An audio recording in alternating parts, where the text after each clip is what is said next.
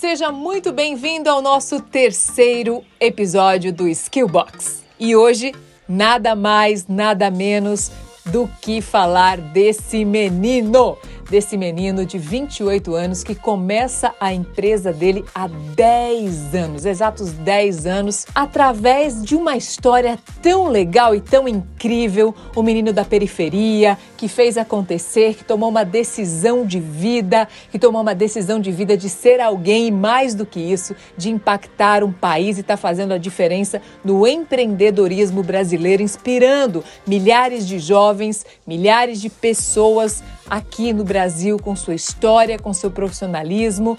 Ele que é CEO fundador da V4 Company, que é uma empresa especializada na construção de processo de vendas nessa era digital, né? Processo de vendas digital. Então seja muito bem-vindo, é um prazer enorme receber você aqui, Denner. Seja muito bem-vindo.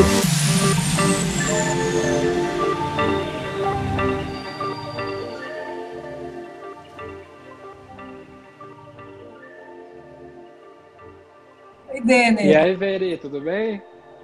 Tudo, e você? Tudo ótimo. Que bom. Obrigado Seja bem-vindo. Seja muito bem-vindo. Aqui tem uma fã sua, viu, Denner? Ah, é? Claro. Então, somos todos seus fãs aqui. Obrigada mesmo por você estar aqui conosco, tá? É um privilégio ter você aqui e receber sua mentoria, porque eu também vou aproveitar muito para mim, tá bom? Boa, o privilégio é meu, é sempre bom poder ajudar. Um, todo, tem um monte de gente que nos ajuda a fazer as coisas, a gente, o que a gente puder ajudar um pouquinho as pessoas é sempre um prazer. Ótimo. Você esteve aqui em Sinop e aí já pediu para o Vinícius comprar uma casa, alugar uma casa aqui para você também? Ainda não, mas é, é uma das loucuras do que a internet nos permite é poder levar o negócio para lugares que a gente não imaginava que seria possível, né? Tive até o lance do Fusca, eu nem achei que tinha, acabei ficando surpreso lá com o lance do horário, vi tu comentando aqui no início da live. Mas bem legal, bem legal poder. Sinop é a cara de várias cidades do Brasil, né? A gente acaba circulando muito em capital e a capital mal bem, somente São Paulo, Rio, não representam muito como é a realidade do Brasil como um todo. E Sinop é bem a cara do, do Brasil como ele é mesmo. Que bom. Denner, você é muito jovem, isso, isso inspira a gente, sabe? Uhum. pela sua juventude, pela sua jovialidade, né? Geralmente a gente pensa assim, né? Quais são as empresas que estão crescendo no Brasil? E a gente pensa, poxa, eu tenho que ser mais velho, né? Eu só vou conseguir crescer da forma exponencial que você tem crescido quando eu for mais velho, 50 anos, Sim. 60 anos. E você quebra essa regra. É. é eu acredito. Eu acredito que ainda é só o começo, mas de fato eu comecei muito cedo. O que eu pretendo fazer nos próximos anos, uh, com certeza vão ser bem mais impactantes do que eu fiz até agora. Mas em resumo da ópera, eu tenho 27 anos hoje, né? Acabei de completar agora em maio, uh, 27 anos, e eu comecei a empreender com 15 anos, meu primeiro negócio.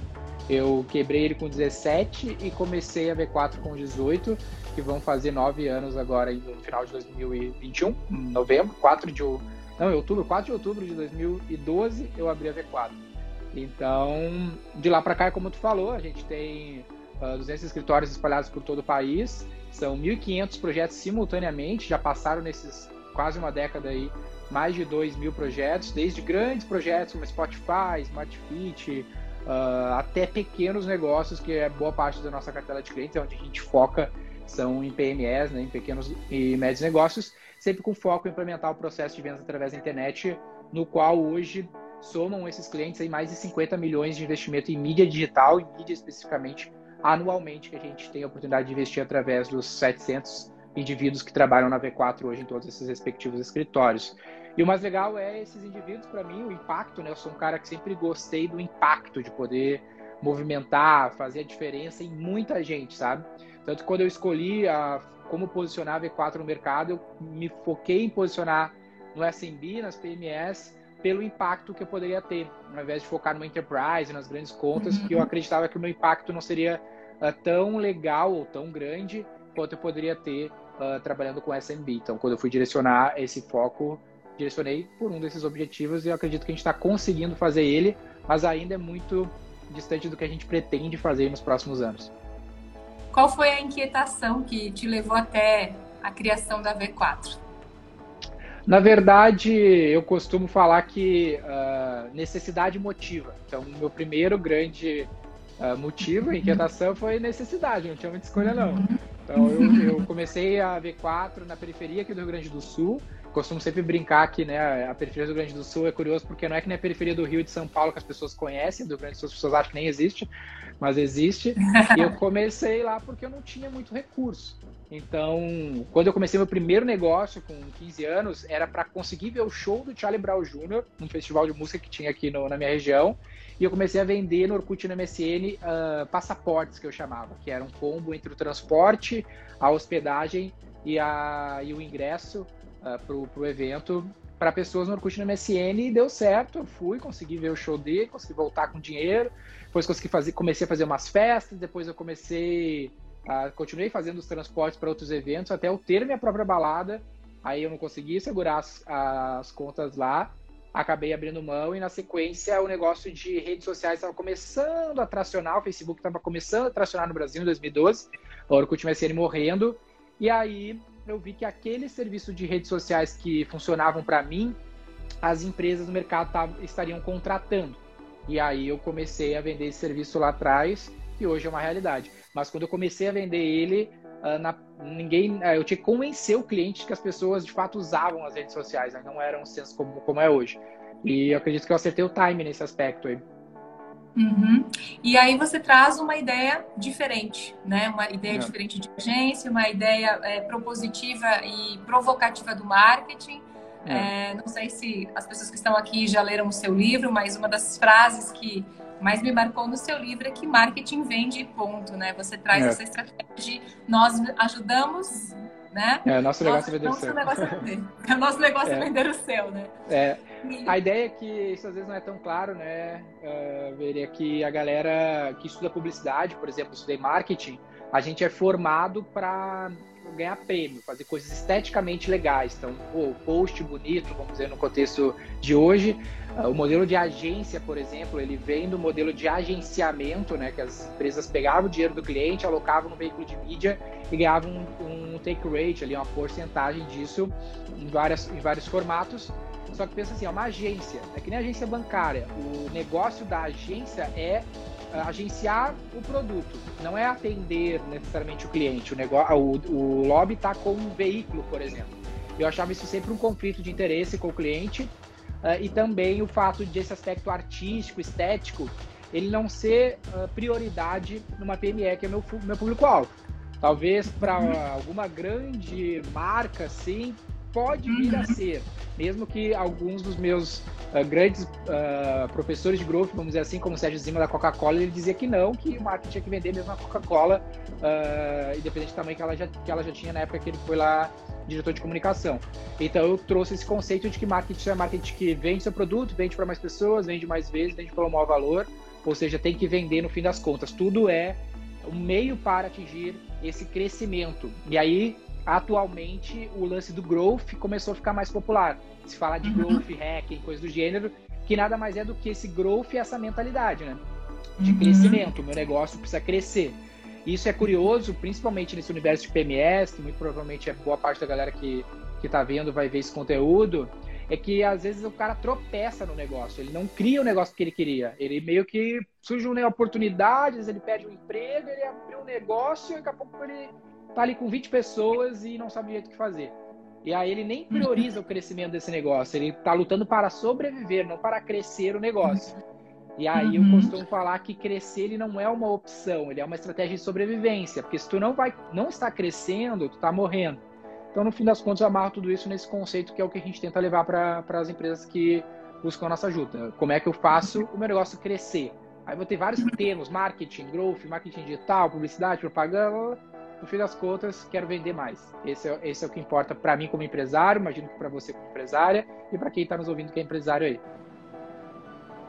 Perfeito. E uma frase que, um conceito, na verdade, uma fala sua que me conectou de verdade com você, eu estudo bastante uhum. a questão empresarial. Uma frase foi a seguinte: ó, você falou que as empresas não morrem de homicídio, de, de homicídio morrem de suicídio, né? Sim, sim. É, da onde você tirou essa bela essa bela perspectiva. Com certeza da tua experiência. É, essa, na verdade, essa, essa frase eu tirei de uma conversa com os, os mentores nossos aqui, um dos conselheiros da V4. uh, que, ele fala, que ele trouxe essa, essa amarração desse formato, que tem muito a ver com o que eu estava falando anteriormente, né? De que a empresa que não está crescendo, ela está morrendo. Ou seja, se tu não está crescendo, tu está morrendo, mas tu está escolhendo não crescer. Ou seja, tu vai morrer de suicídio, não de homicídio. Não é o mercado que te matou. Ah, meu Deus, não consegui crescer aqui, deu tudo errado, a gente afundou. Então, não é um agente externo, uhum. né, na, na maioria dos casos. Tem, obviamente, uhum. mas todas as pesquisas, se a gente for ver, por exemplo, em startups, o motivo que mais mata as empresas é ela não ter product market fit, que a gente fala, que é um, uhum. um, uma conexão do mercado com o produto. Em resumo da ópera, ninguém se importa com o que tu está vendendo. A maioria das empresas uhum. morre porque o cara teve uma ideia genial, mas ninguém achou genial e, e ele não conseguiu ter sucesso. Ou seja, a escolha de colocar aquele produto no mercado era dele. Né? Então ele podia ter alterado, podia ter feito um protótipo de uma maneira melhor, mais eficiente, mas não tinha técnica, acabou não dando certo. Então essa é a história. A empresa ela uhum. vai morrer na maioria das vezes por suicídio, não por homicídio. Isso tem que ficar na mente do gestor que está nos ouvindo, né? Perfeito. Eu gosto de ti porque você é muito metódico, né? Como eu, meto, gosta do método, né? Eu também sou. Uhum. Para estruturar o método, tem que ter um método. Ó, qual é o método, qual é o processo? E você Sim. fala dos quatro vetores né, no seu livro. E aí, quando eu li os quatro vetores, eu entendi né, isso que o empresário tem, tá, está com dificuldade de entender. Não sei se para você está clara essa dificuldade, mas tá difícil entender, porque é muito, muita informação. São métricas novas que a gente nunca ouviu falar, canais, conteúdo, copy, tráfego. Né? E eu gostaria que você uhum. falasse um pouco desses quatro vetores, porque eles resumem essa confusão toda que nós estamos é. vivendo por conta de excesso de informação, sabe? Total. Se você puder Ó, contar um pouquinho de como você chega nesse contexto. Sim. Eu acho que até é legal porque que a gente é meio metódico assim, pelo menos porque que eu acabei me tornando a pessoa que cria métodos e, e esse tipo de coisa para tudo, porque eu sou uma empresa de serviço e é uma empresa de serviço que sempre quis escalar. Então, lá no começo da V4, quando a gente estava incubado na faculdade, por exemplo, e eu estava pensando, eu preciso escalar esse negócio, preciso escalar esse negócio, quando tu começa a estudar mínimo sobre gestão, tu aprende, cara, qualquer negócio para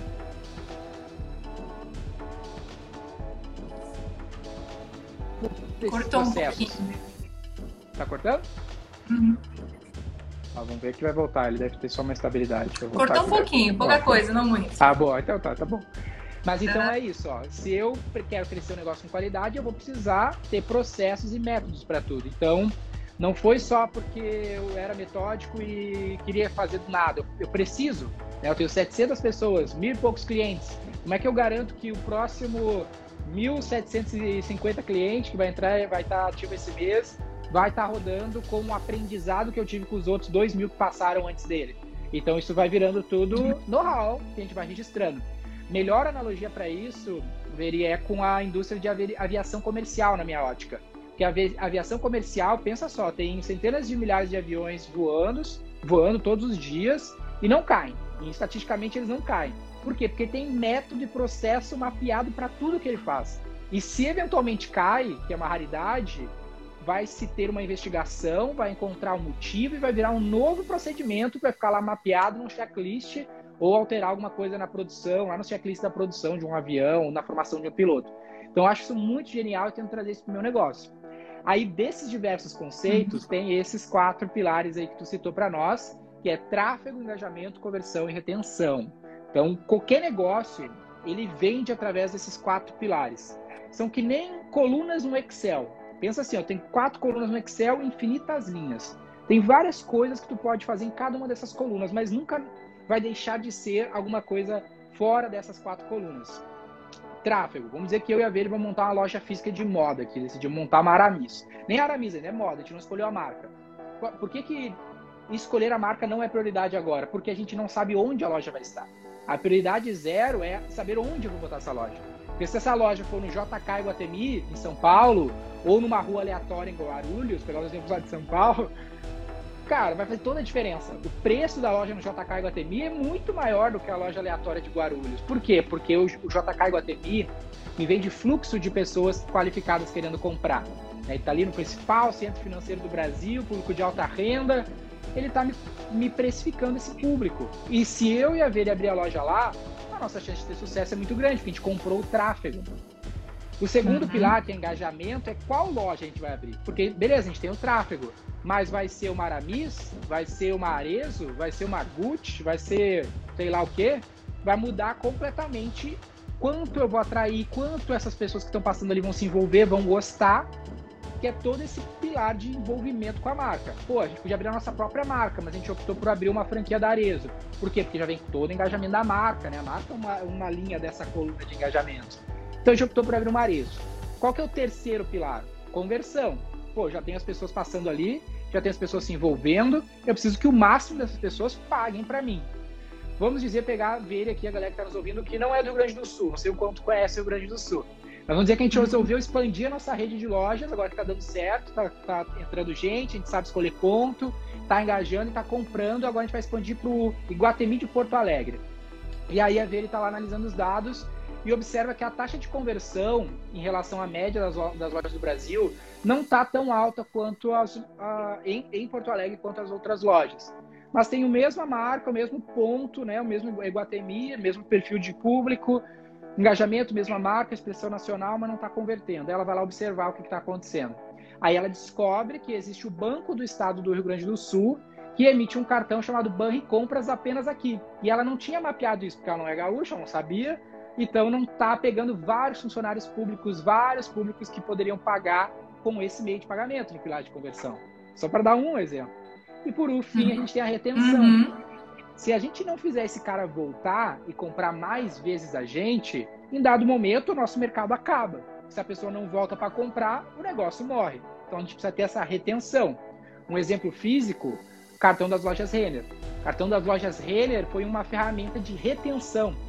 Por isso que uhum. passa na frente uma Riachuelo, de uma CA, de uma Renner, o cara tá lá, ah, quer cartão, quer cartão, quer cartão, porque é uma ferramenta de retenção. Se tu for lá e comprar 400 reais na Renner em dinheiro, a Renner não vai preferir isso.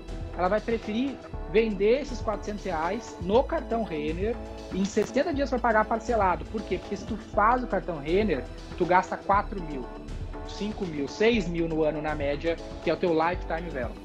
E aí o digital, uhum. ele é a mesma coisa, só muda as ferramentas. O Google, o Facebook, como, como empresas de mídia que são, competem com o Iguatemi, competem com a Multiplan, porque eles vendem a mesma coisa que o shopping, eles vendem tráfego. É assim que eles ganham dinheiro. Como que eu vou engajar? O conteúdo, meu site, o design do meu aplicativo, o atendimento que eu faço online, tudo isso é para engajar. Como que eu vou converter? Pô, vou gerar esse lead, jogar para um time de inside sales ou vou botar um botão de compra online e o cara paga automático no checkout do PagSeguro? É formas totalmente diferentes de converter e vai alterar completamente as taxas de conversão. E a retenção? A retenção na internet é o mais fácil de entender, porque aquele anúncio fica te perseguindo, né? Tu entra lá no site da uhum. V4, o cara vai, esse anúncio vai te perseguir pro resto da vida. Eu gosto também de um exemplo de conversão que é o Booking. Se tu entra agora, no meio da pandemia, no booking.com, qualquer quarto, em qualquer lugar, vai estar tá acabando e vai ter umas três pessoas olhando. Por quê? Uhum. É um viés cognitivo para pressionar a pessoa a comprar o mais rápido possível e diminuir o bounce rate, que é a taxa de pessoas que não convertem. Então, se você não está satisfeito com o teu resultado, é uma falha algum desses quatro pilares desse processo. É quase uhum. irrefutável esse, é, é essa, esse, esses pontos, né? Faz sentido?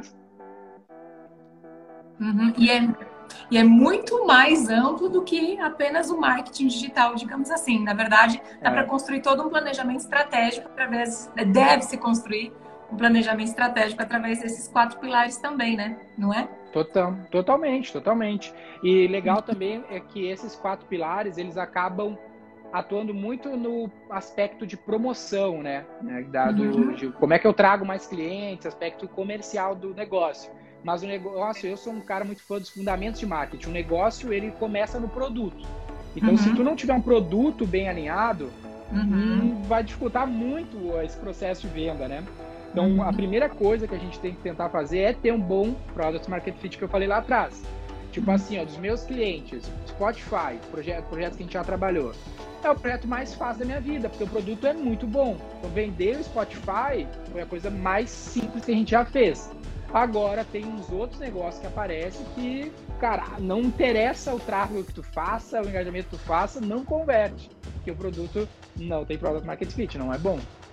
Uhum, perfeito. É, o que a gente percebe é que as empresas, Denner, elas têm muito bem elaborado o processo depois que o cara é cliente. Então ele se tornou uhum. cliente, ele comprou, aí ela tem todo o processo, por exemplo, um dentista, aí tem todo o processo formatado dele, é, de como ele vai atender, que cadeira que o cara vai sentar, como ele vai fazer. Mas o que a gente percebe é que ele não tem o antes. As empresas não têm isso que você falou, sabe? O uhum. antes, o processo de vendas que vem lá da ponta, o processo antes até esse cara chegar, né? E talvez esse é, é um dos grandes pontos pelos quais as empresas, os empreendedores não crescem. Você acha que isso é por quê? Né? Falta de visão, é. mindset de crescimento, onde está o problema? Não, eu acho que esse exemplo que tu deu, por exemplo, de um dentista, ele exemplifica bem o motivo pelo que eu acredito que isso acontece. Porque o dentista, ele é um técnico, né? Ele foi formado para ser um dentista, um profissional da saúde. É que nem um médico. Ele não foi formado para ser um empreendedor, ele foi formado para ser um técnico. Ele é bom em ser dentista. Uhum. Só isso. Só isso, como se fosse pouco, né? Óbvio é uhum. E, só que ser empresário é muita coisa, né? Totalmente muita coisa, não faço ideia. Mas uhum. ser empresário é outra, outra novela. então, ele fica com muita dificuldade em conseguir construir essas questões, que não são mais complexas, mas são diferentes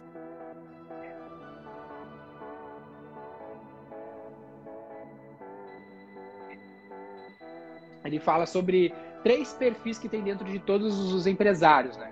Que é o técnico, o administrador e o empreendedor. O que é o técnico? É esse cara que olha para o presente, que olha assim, ó, eu sei fazer o trabalho aqui, me dá o trabalho que eu faço. O que é o administrador? Fica olhando para o passado, é o cara perfil contador, fica olhando para o DRE. Quem é o empreendedor? O empreendedor olha para o futuro. Ele está sempre viajando. Qual é o próximo passo? Qual é o próximo passo? Qual é o próximo passo? E a gente tem um pouquinho deles em nós. Só que às vezes o técnico nos domina. E aí a gente fica lá querendo faz, ficar na cadeira do dentista. Se tu ficar, tu é o dentista que abriu a clínica e tu ficar sempre na cadeira do dentista, não vai, não vai avançar esse negócio. Em dado momento, tu vai precisar sair fora, formar outros dentistas, contratar outros dentistas e assumir por maior a personalidade do empreendedor olhando para o futuro. Uhum, perfeito. É, e quais são as dicas que você poderia dar em termos de como é que eu começo, como é que eu estabeleço um orçamento, para quem está querendo começar a entender, a gente já sabe que ele tem que estudar. Além de contratar a V4, que facilita muito a facilita. sua vida. Eu falo o seguinte, caramba, o que eu sofri nessa vida antes da V4 já. Porque ah, eu procurei, procurei, procurei perdi dinheiro, perdi dinheiro, perdi dinheiro. Mas perder dinheiro sem ter aprendizado dói muito. Porque quando você investe, né, é, e você cresce na curva de aprendizagem, você entende o porquê você está perdendo, é uma coisa. Quando você perde e você não aprende, é ruim, porque uhum. você não sabe o que você errou. Então, Sim. depois que eu encontrei a V4, oh my God, né? Mas como que a empresa começa? Esse empresário começa a estabelecer orçamento, começa do orçamento, como, como é que ele começa a organizar para vir para a arena do digital? Ó, isso é como uma fácil resposta é que, é, que, é, que depende, né? Depende dos estágios dos negócios. Por exemplo, tem dois perfis de, de público, vamos dizer assim, que normalmente nos acompanham aqui, que é o cara que tem dinheiro, mas não tem tempo, e o cara que tem tempo, mas não tem dinheiro, que é situações muito diferentes. Se tu é o cara que tem mais Perfeito. tempo do que dinheiro, é melhor tu aprender. Então, ao invés de contratar a V4, é melhor tu comprar um cientista do marketing que custa 50 reais vê os vídeos, uh, vê os podcasts, dá uma fuçada, porque tu tem tempo. Qualquer dinheirinho para ti é muito. E aí tu começa a alocar você mesmo, eventualmente. 500 reais por semana, 200 reais por semana. Estabelece um valor que tu vai poder, exatamente como tu falou, Veri, custo de aprendizado. Eu vou alocar como se fosse um curso que eu estou fazendo que vai me custar 1.500 reais por mês. O que, que é esse curso? É botar eu mesmo dinheiro no meu marketing. Todo, eu vou me comprometer em botar todo mês R$ 1.500, 2.000 reais, eu mesmo, se eu sou esse perfil de empresário. Porque esse é como se eu estivesse fazendo um curso, uhum. é para perder, né? É para aprender, não é para dar ROI. Para mim, aprendendo aos poucos, uhum. vai descobrindo e ficando bom. E aí, tu vai conseguir encontrar os indicadores e tudo mais que vão fazer tu dar resultado pro teu negócio em dado momento. Essa tua graduação pode demorar três meses, seis, oito, doze, dezoito, depende do teu tempo, eh, do teu negócio, de vários fatores. Do outro lado, a gente tem o cara que tem menos tempo e tem mais dinheiro. Para esse cara, igual é bom que ele tenha um certo nível de consciência, seja lendo um livro como cientista, fazendo uma imersão de growth, alguma coisa enxuta que ele. Ou até vou dar uma dica assim, que é boa mesmo, ó, que é fazer um, um benchmark. Pega alguém que tu conheça, procura no LinkedIn, que tem uma área de growth digital bem estabelecida e, cara, marca um jantar, marca uma conversa de três horas com esse cara, entende como que, que ele toca o negócio lá, toca o time. Uma das piores coisas para esse perfil que tem uh, dinheiro e não tem tempo, que vai contratar um time, vai contratar uma assessoria como a V4, é que o cara nunca gerenciou um time de marketing, então ele está perdidão. Então o que, que ele normalmente acontece? Ele terceiriza, ele delarga, ele contrata e vira as costas e ó, vamos ver se dá certo, ver se esses caras sabem fazer. Só que o uhum. cara normalmente é um terceiro, normalmente não está alocando muito dinheiro, então ele não está dedicado para ti, tu é só mais um cliente para ele. Ou se é um colaborador, tu não vai conseguir pagar o top salário, pegar o melhor cara de growth, dar o máximo de recursos para ele. Então tu vai ter que ter um, uma gestão, você ali mais ativa na coisa. Para você uhum. saber como fazer, ou tu faz uma imersão, tu lê um livro, ou uma das ferramentas que eu mais gosto é esse advisory. Conecta uhum. com alguém de uma empresa referência alguém que não seja às vezes muito conhecido, tu vai lá no LinkedIn e vê, ah, quem é o cara de growth do Get Ninjas, sei lá, cara de growth do da Arezo. Às vezes tu vai encontrar uma pessoa ali no LinkedIn que ela tá na Arezo, que tá numa grande empresa, mas ela não é tão conhecida, ela não é tão uh, assediada de pessoas querendo fazer isso com ela, e tu oferece 5 mil reais para ela, 4 mil reais para ela, 2 mil reais, mil reais. Pensa, às vezes esse cara ganha 10 mil por mês tu oferecer mil, que às vezes não é dinheiro para ti, é 10% que ele ganha. Para ele trocar uma ideia de uma hora contigo, duas, vai ser ótimo para ele. E às vezes ele sabe muito mais do que muita gente conhecida no mercado, porque ele tá lá hum, perdendo tempo no campo de batalha e não tá às vezes produzindo conteúdo, fazendo coisas que nem a gente que vive disso aqui mal bem tá fazendo, e ele não aparece por isso. Então ele não acaba te, te, te encontrando, você tem que encontrar ele. Então seriam os dois caminhos que eu tentaria fazer, dependendo de qual momento eu tô na minha jornada. Uhum, ótimo, perfeito. É, você fala bastante sobre todo o tempo, né? Acho que existe essa dúvida sobre canais e sobre melhor estratégia.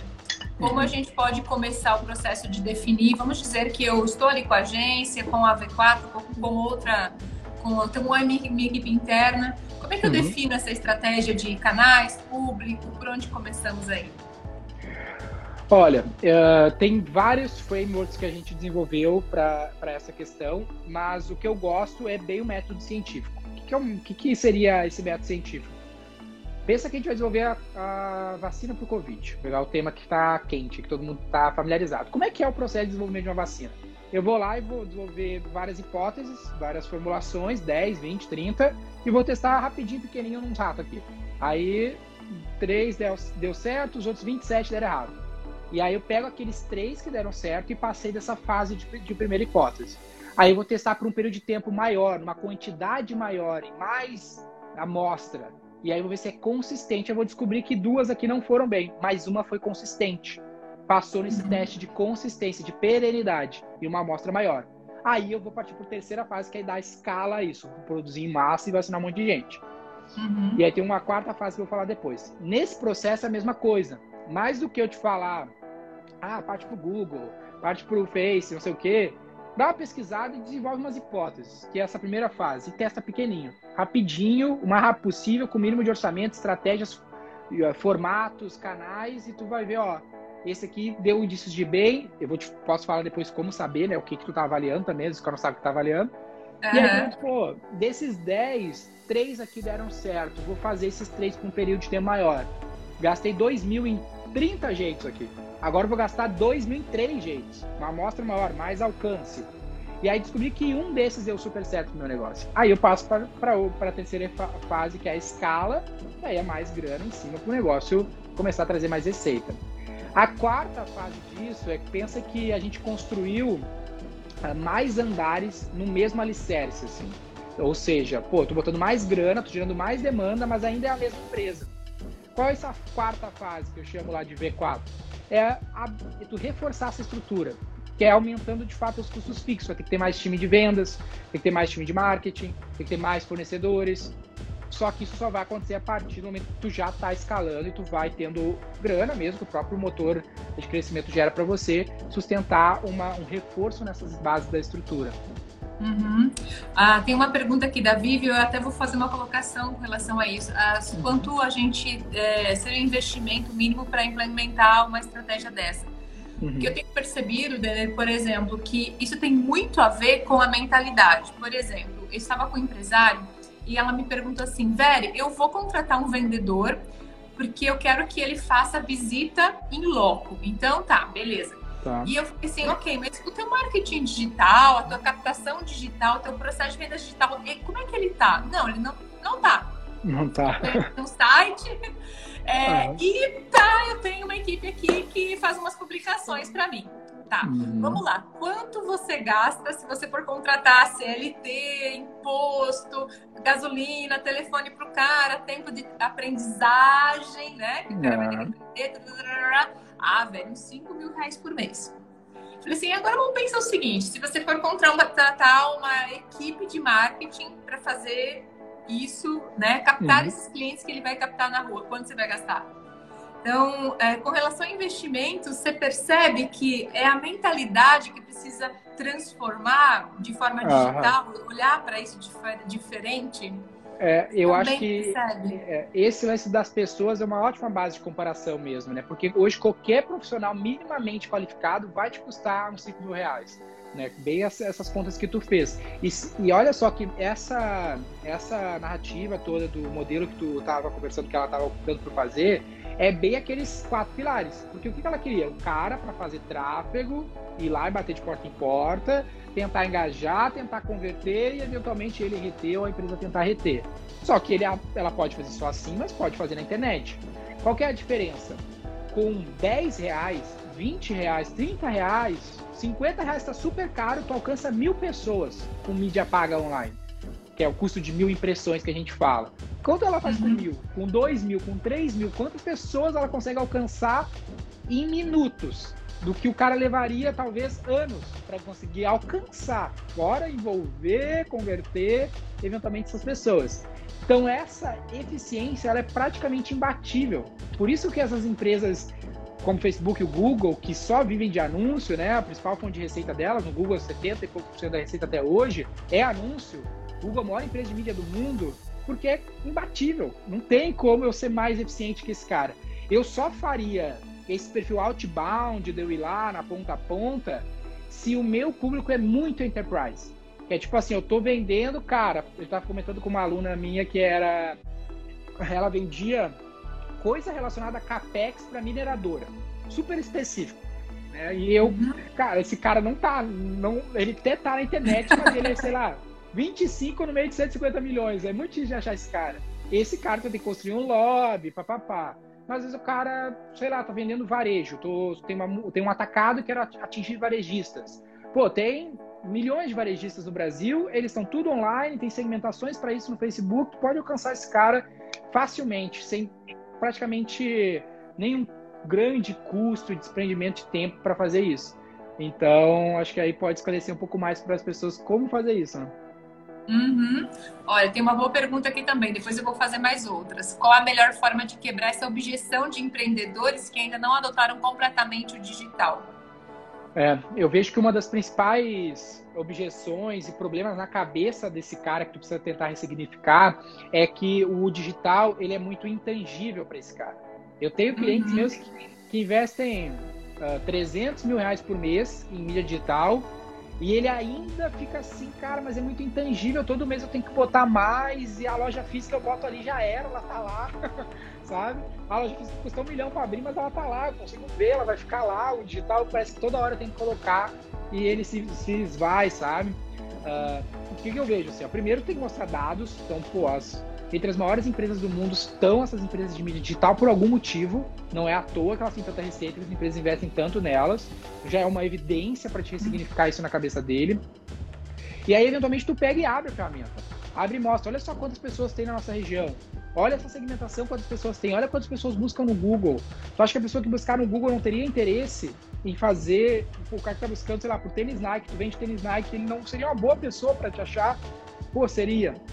E tentar simplificar essa questão. Às vezes, o marqueteiro, quando eu criei o nosso negócio de vender o seu, o slogan 94, era uma época que todas as empresas do setor faziam, se vendiam assim, ó, Meu negócio é internet marketing.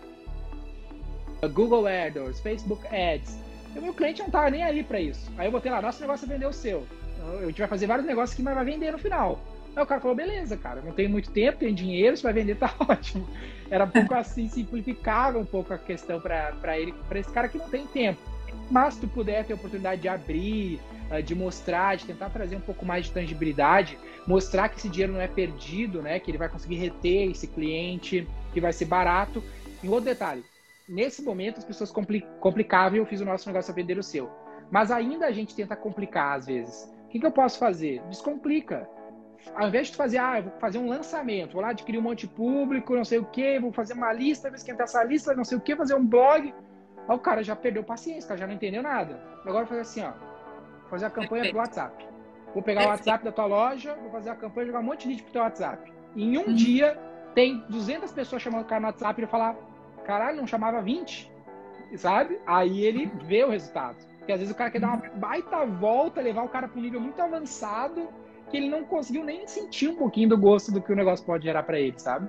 Hum, ele precisa dessa experiência. Na verdade, se a gente perguntar para ele como ele comprou as últimas coisas que ele comprou, invariavelmente ele vai ter tido pontos de contato de maneira digital. Invariavelmente. Totalmente. Então, assim, já é uma amostra, né? Até mesmo a forma que ele compra, porque hoje é impossível você comprar alguma coisa sem que você faça uma pesquisa, que você tenha um ponto de contato antes de realmente comprar que você não tenha orçado, que você não tenha pesquisado, que você não tenha olhado. Então, é. você é. também, a pessoa que você está falando, também é prova viva de que você precisa estar é. ali no digital, não é? É, e, e né? o que, que, a pessoa às vezes não se dá conta, ver é que o, o e-commerce, por exemplo, acho que depois da pandemia ele chegou a atingir 10% do varejo. Depois uhum. da pandemia, ainda continua 90% do varejo acontecendo fisicamente. Só que o que acontece? Muito provavelmente o teu negócio não vai vender online. Tu não vai conseguir fazer uma transação online. Conversão. Mas, é, mas 95% das vendas são influenciadas pela internet. Então a maior parte Perfeito. das vendas não acontecem online, mas acontecem através da internet. Que é eu gerar um lead, fazer o cara ir pro PDV. Uhum. Essa campanha de WhatsApp que eu te falei. Cara, cria a campanha de WhatsApp no Facebook, joga pro, pro vendedor na loja e ele atende. Eu fiz isso para um cliente meu aqui no Sul, que tem 160 lojas físicas nos últimos 10 meses. A gente investiu 2 milhões em Facebook Ads para ele e a gente vendeu 50 milhões no PDV, zero transações online, só levando o cara para a loja, só com esse mecanismo aqui. Óbvio, teve todo o capital, né, de 2 milhões, mas foi aos pouquinhos. A gente começou com 10, 20, 50, 100, 200, 300, uh, e hoje a gente está nessa casa de 300 mil por mês. Esse mês de, de Maio a gente investiu 300 mil e fez, fez 10 milhões. Primeiro mês que a gente fez 10 milhões no mês. Com esse uhum. mecanismo simples, sabe? Uhum. Quanto tempo essa curva de aprendizagem? É, falando sobre expectativa, né? Eu vejo que às vezes as pessoas investem e depois que elas é, veem um case aí na internet tá, putz, esse cara tá faturando uhum. alto e tal, e a impressão é que naquele dia ele explodiu, né? E não é assim, Sim. a gente sabe disso. Quanto é. tempo essa curva de aprendizagem é, de uma empresa, é, uma empresa normal mesmo, empresa B2B talvez, B2B também. Ó, vou te dar, vou te dar alguns uh, fatores que vão influenciar nessa, nessa questão de quanto tempo tá. ele vai demorar. Por exemplo, esse cliente, ele era um negócio de 60 anos, uh, 160 lojas físicas, então muito conhecido, uh, tinha o dinheiro e tinha muita disposição. Eram lojas próprias, então a esfera de influência sobre os vendedores e os gerentes das lojas era muito grande, diferente de uma franqueadora, que é outra história. Uhum. Uh, então, do dia para noite, ele chegou assim, galera, ferrou, pandemia, V4, lead, WhatsApp, assim que vende, vamos para cima dos leads do WhatsApp. Aí, bom, todo mundo falou, vamos para frente. E aí a gente botou o dinheiro e a coisa aconteceu com, por causa dessas, dessas dessas premissas que tinham nesse, nesse projeto. Em outro lado, a gente tem pegar um exemplo completamente diferente, que é o exemplo, ah, sei lá, do cara que e-commerce. O cara começou a e-commerce agora, não tem loja física, é só e-commerce mesmo, tem um estoquezinho lá. Cara, tu não tem marca, tu não tem, às vezes, competitividade, né? Varejo, tu tem que crescer para comprar barato. E aí a coisa fica fica mais difícil, sacou? Tu vai ter que rebolar, porque às vezes teu modelo de negócio tá zoado. Porque tem um detalhe assim também, ó, Veri, que o negócio tem que ter product market fit, falei isso antes.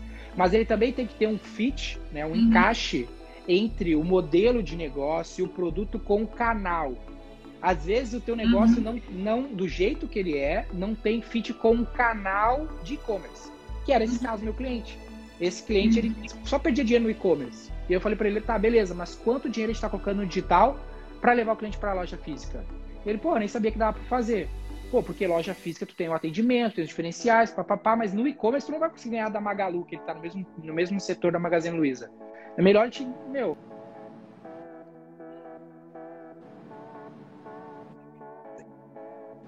Uhum. Mas, o que, que, eu posso te falar? Tu consegue fazer ciclos de uma semana para ter a resposta. Ah, o que está acontecendo? Ah, eu vou fazer, cara, será que eu tenho uhum. fit no e-commerce? Em uma semana tu consegue saber se tu tem um fit no e-commerce ou não. Aí tu vai lá, cadastra no marketplace, não vendeu no marketplace, mal sinal. Tu vê, ó, não tem preço, não, tô, não tá dando certo. Serviço, em uma semana tu vai gerar lead no WhatsApp, vai jogar pro vendedor e ver se ele consegue desenrolar indícios tu vai ter uma velocidade muito rápida, são sprints semanais. É por isso que a gente tem no, no processo AV4 os check-ins semanais, porque é tempo suficiente para te ter um novo aprendizado. Às vezes a pessoa fica, ah, não vou. É muito comum, né? Projetos de marketing, não. E contrata aqui que daqui oito meses tu vai ter um SEO top, vai ter um tráfego orgânico e vai ter muitas vendas disso. Aí passou oito meses, não tem nada e, e ferrou, sabe? Não, não, já era, perdi os oito meses. Já foi, né? É. É, e, e olha, oito meses para a geração de receita de um negócio é o que eu te falo, por isso que eu sofri tanto com essa questão digital, porque oito meses, para quem está fazendo o projeto, passa rápido. Mas para quem está contando que essa estratégia talvez seja a estratégia que você está investindo para você crescer, é muito tempo, porque oito meses o teu concorrente ele pode te derrubar em oito meses. Total. Entendeu? Né? Ele chega com Não, um projeto total. inovador, arrebenta com você. Então, oito é, meses é muito tempo.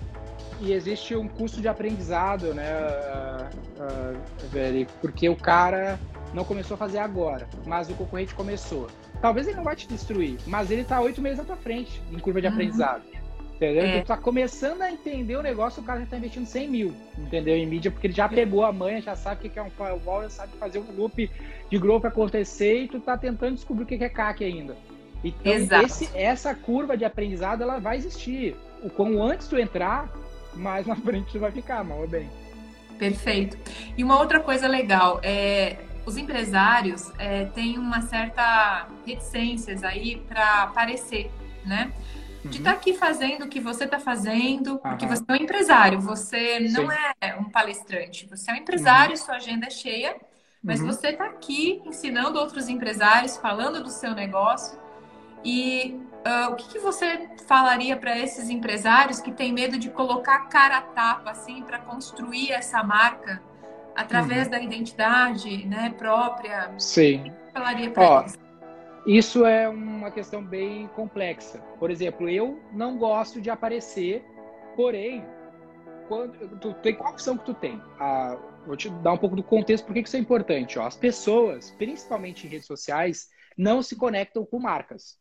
Pega o meu perfil. Meu perfil tem três vezes menos seguidores do que o da V4, mas eu tenho bem mais alcance que a V4. Por quê? Pensa aí você que está nos ouvindo aí, nos assistindo. Qual é a última marca que tu viu stories dela, que tu lembra? Tu não vai lembrar. Agora, qual é a última pessoa? Bah, vai umas três na tua cabeça que tu viu, viu do não sei quem, não sei quem. Porque tu não te conecta com marcas, te conecta com pessoas.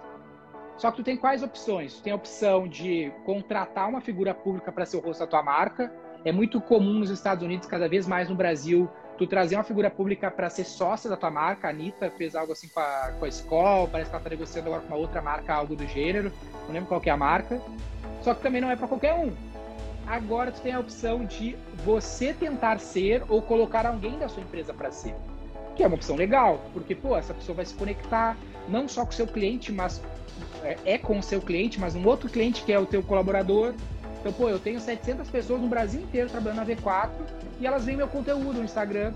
E aí eu vou lá em Sinop, por exemplo, que é no outro lado do Brasil, para mim que estou aqui no, no, sul do Brasil, e eu vejo a unidade exatamente igual, os mesmos jeitos de falar, jeitos de fazer, porque o time me acompanha online. Então tem esse benefício também. Uhum. Se tu uhum. tem esses benefícios, né? Tu tem que ver qual deles tu quer te beneficiar. Se é um benefício de endomarketing para o teu time interno ou se é um benefício de publicidade, de alcançar mais clientes. tem grandes benefícios em relação a isso. Só que às vezes tu não tá afim de te expor mesmo, sei lá por que motivo, segurança, por exemplo, é um drama. Tu pode elencar outras pessoas, porque tem pessoas que vão gostar de fazer isso. Exemplo é a XP.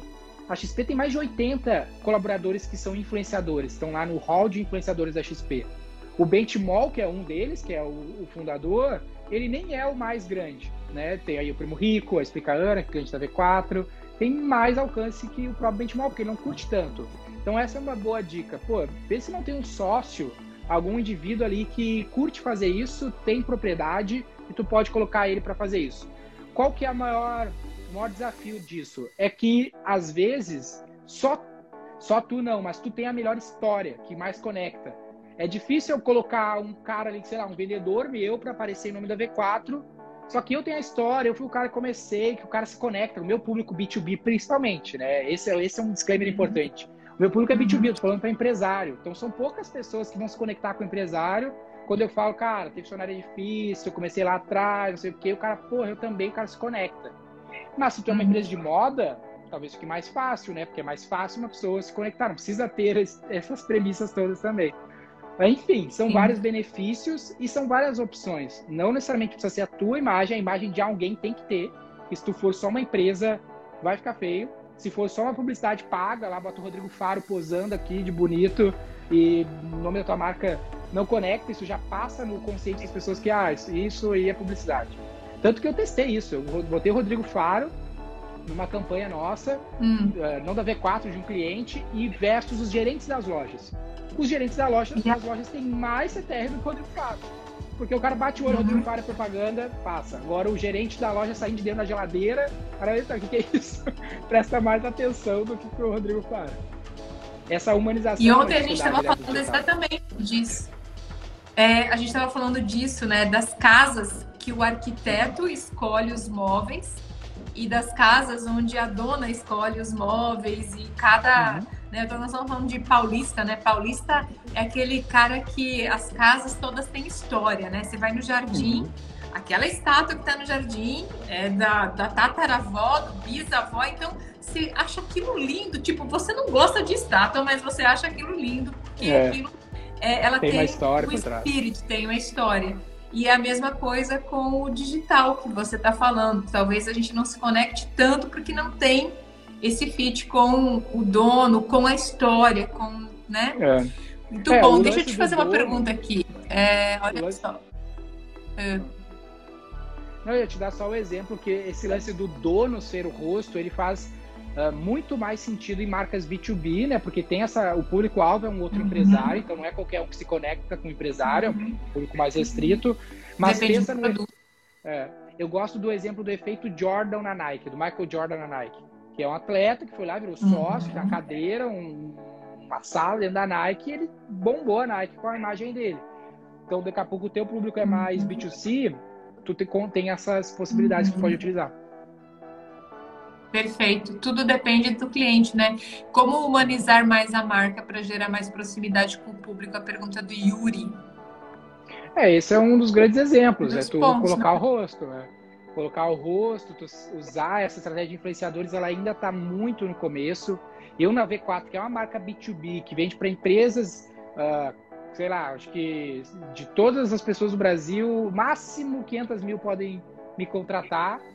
E, sei lá, 100 mil vão de fato me contratar um, dia, talvez. Ou seja, de 150 milhões que estão na internet, é uma agulha no palheiro. Mas eu tenho influenciadores. Tem mais de 10 influenciadores que eu pago contratos anuais, que eles falam da V4, eu uso eles uh, ah, para live, para conteúdo, para collab. Imagina se é uma marca B2C, que é mais simples. Quanto pode utilizar essas pessoas para transferir a personalidade delas para tua marca? Então, pô, vou dar os nomes. Ah, uhum. tem uh, o Thales Gomes, o Alfredo Soares, a galera super conhecida, o próprio uhum. Sandro Magaldi, são todos os conselheiros da V4. Uhum o, toda a imagem que o cara tem dessa pessoa, quando ele vê esse cara falando da, da minha empresa, ele associa. Pô, sou do Magaldi, cara super técnico, professorzão, bem embasado. V4 deve ser assim. Thales Gomes, hustler, empreendedor, trocentos países de escala. V4 deve ser assim. Então eu vou, vou me apropriando desses componentes que a imagem dele tem para o meu negócio a partir do momento que eu me associo à marca dele, à imagem dele. Uhum. E um último ponto que é bem legal você trazer também para o empresário que está aqui, Denner, é que além de você ser um, um, empreendedor que entende todo esse processo digital, você estruturou a sua força de vendas com uma força, com uma energia, né, é. invejável, né? Tipo, transpira, transpira, transpira sabe? É. Transpira, assim, energia de vendas mesmo. É, é, me conta um pouquinho dos rituais, assim, como é que você faz isso? É, quanto tempo você dedica ao time de vendas? Quanto tempo levou para você? Quais são as suas principais estratégias assim que dão Legal. certo para você construir essa força? Olha, no meu caso, talvez tenha sido mais difícil do que normalmente vai ser, é, porque eu sou uma empresa B2B de um produto complexo. Ou seja, eu lembro certinho uhum. do momento que eu estava numa consultoria com o Sebrae, lá no começo da V4, só eu vendia e eu fazia também, e eu ficava pensando, cara, não vou conseguir ninguém que venda, porque o cara conhecer tecnicamente parecia impossível.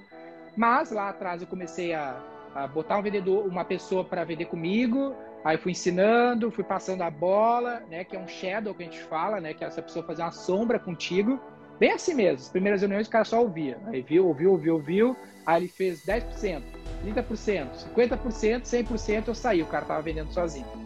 E aí esse foi o primeiro passo para formar esse time de vendas. Hoje, para a galera ter um nível de dimensão, a gente deve ter 40 vendedores uh, na V4, faz esse processo de inside sales, tudo em casa. E hoje eu estou mais distante, porque eu tenho, formei um time de líderes também para esse time de venda. Então eu tenho Rômulo, Max, Elianderson, uma galera que provavelmente está nos ouvindo que toca esse time de vendas. E eles tocam dailies, então tem reuniões diárias com o time de vendas e marketing. Eu tenho 10 pessoas no meu marketing interno, mais dois escritórios da V4 que me atendem. Então tem os deles. O meu time de venda também ele é dividido. Né? Eu, tenho, eu uso um modelo de inside sales com pré-vendas e vendedores. Então, quando no processo de side sales, de inbound marketing, isso é um ponto chave, uhum. né? Que tu gera muito uhum. volume. Inbound marketing é uma pesca de rede. Ou seja, entra muito lixo nessa rede que alguém precisa tirar esse lixo e jogar só o peixe bom. Esse é o pré-vendas, é o SDR, é o BDR, tem vários nomes para isso. Então, esse é, uma, é um nível do nosso time e a gente faz deles com eles, né? Desse, desse, dessa galera com o objetivo deles, que eles têm uma missão, uma única coisa que é qualificar os leads. Aí depois tem os closers, que são os caras que pegam esses, esses leads já qualificados e fazem as vendas acontecer. Então tem os deles deles. Então todo dia tu tem que, às 8 horas da manhã, colocar essa galera num ritmo interessante de trabalho. Depois tem os weeklies, que são as reuniões semanais para fazer um fechamento. Essas, a gente já tentou vários formatos, acho que hoje rola do squad inteiro, daí rola a, o lance da intersecção, da comunicação, né, para o time ficar alinhado. Uh, deixa eu ver, de rituais, tem os one-on-ones, então todo head Uh, hoje, como é que é a estrutura que a gente está trabalhando? A cada 10 pessoas, 10 pré-vendas ou 10 closers, eu tenho um cap, que a gente chama, né? A gente fala que é player cap coach, nem no esporte. Eu tenho os 10 players, 10 vendedores, 10 pré-vendas, tem um cap que vai uh, fazer one-on-ones e coach técnicos com essas pessoas semanalmente. Toda semana o cara tem que ter ou um one-on-one, que ele é mais emocional, aspectos globais, ou um coach técnico, que é o cara ouviu as ligações, viu as reuniões, e aí ele vai vir com feedback que tem que treinar o cara. E aí tem um último cereja, cereja do bolo, que é o sino. Na V4 tem um clássico sino na parede, que toda vez que a gente faz, a gente toca esse sino, que isso tem muito valor pro, pro nosso time de vendas aqui. Não, com certeza, esse sino é. todo mundo quer tocar, né? É, todo mundo. Total. Escuta, tu dorme? Pior que durmo, durmo bem, durmo demais também. eu durmo muito, só que eu, eu acabo dormindo cedo. Esse é o meu, é o meu lance. Uhum, perfeito. É, e um outro, um outro ponto para a gente ir finalizando aqui, acho que quando é isso que a gente precisa entender, que quando a gente contrata uma empresa como a V4, é toda essa inteligência que você adquiriu durante anos, com a sua experiência, com seus erros, com seus acertos, e você transforma isso de uma maneira mais fácil para quem está chegando, né? Isso é valioso. Então, assim, gostaria de te falar que por isso que eu gosto tanto né, do processo que você tem. A V4 ela é bem processual mesmo. É, é, é uhum. seguro, sabe, pilotar esse avião da V4. Então, parabéns é. né, pela sua história e a gente aprende muito com você, tá? E, Legal, eu que agradeço. É, uma pessoa. Hã? Não, eu que uma agradeço pessoa falar que te inspira. que a V4 acho que é com um pouco de delay nos nossos áudios. Mas só pedir para te dizer que a V4, na prática, ela, ela expande o que a empresa é. Então, uhum. o mérito é do, é do empresário. Se é uma empresa boa, se é um bom empresário, bom gestor. Uh, hoje, meus canais de venda para adquirir clientes da, da, para a V4 são canais de bons gestores. Se o cara for um bom gestor, a empresa estiver bem, ele vai saber usar a ferramenta.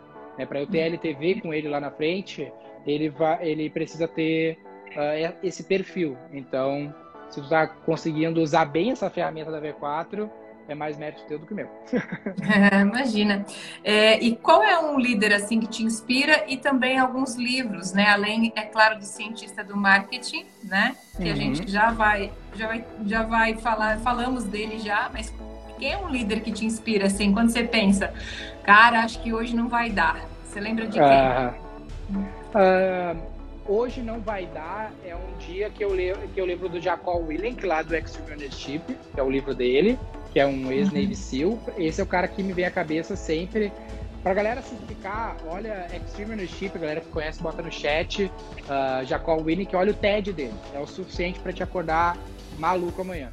Uh, então esse TED mostra todo mundo, faz parte, faz parte do onboard colaborador que é para esse dia. Mas tecnicamente eu quero ser o José Galó, que é o CEO da Renner, que foi o melhor CEO do Brasil na, na gestão dele da Renner. Então, esse é um cara que me inspira, um cara que segue bem aquele playbook do líder nível 5 que o Jim Collins fala lá. O, a galera não sabe muito, ele tem um livro, né? Falando de livro, tem o Extreme Chip do, do Galó, pouca gente conhece, que é o Poder do Encantamento. Ele conta a história dele na uhum. Renner. Quando ele chegou na Renner, tinha cinco lojas, era magazine, era outra história, era da família. E ele entrou como funcionário da Renner e fez a Renner ser, saiu agora, saiu, sei lá, no passado, no retrasado, ele saiu da, da, da posição de CEO da Renner.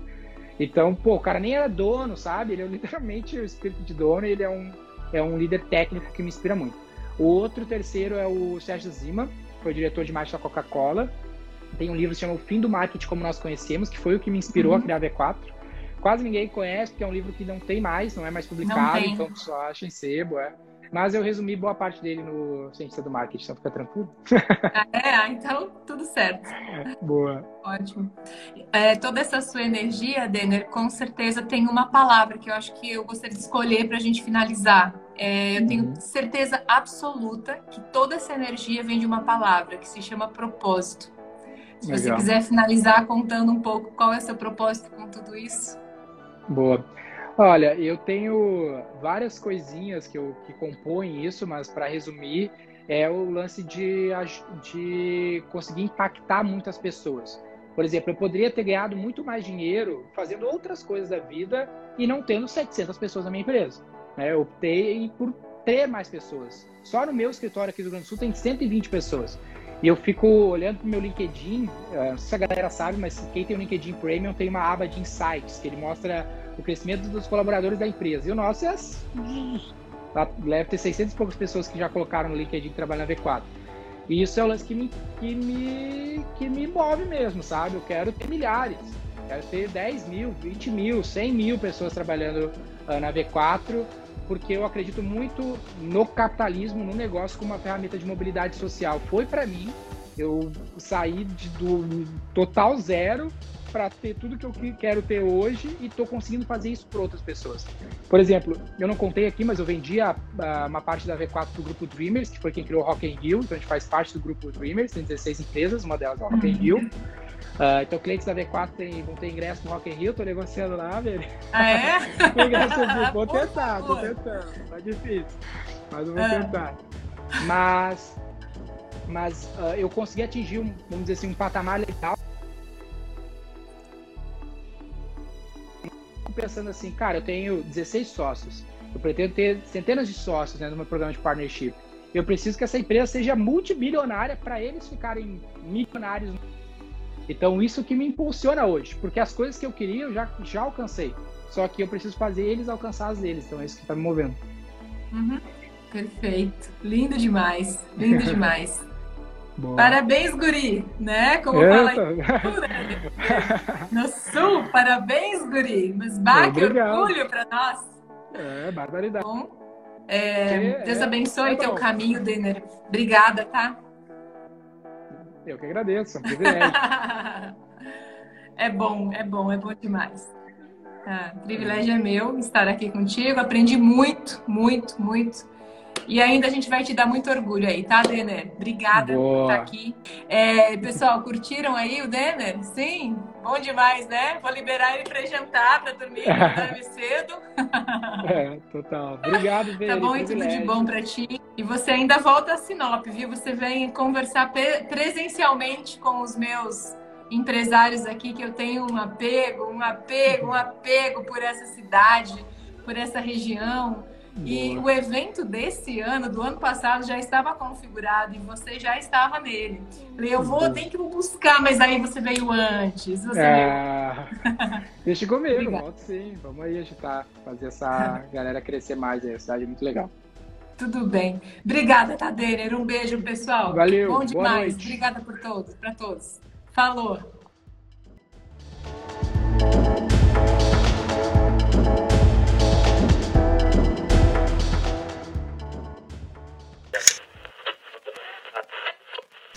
Esse podcast foi editado por digasuaideia.com.br.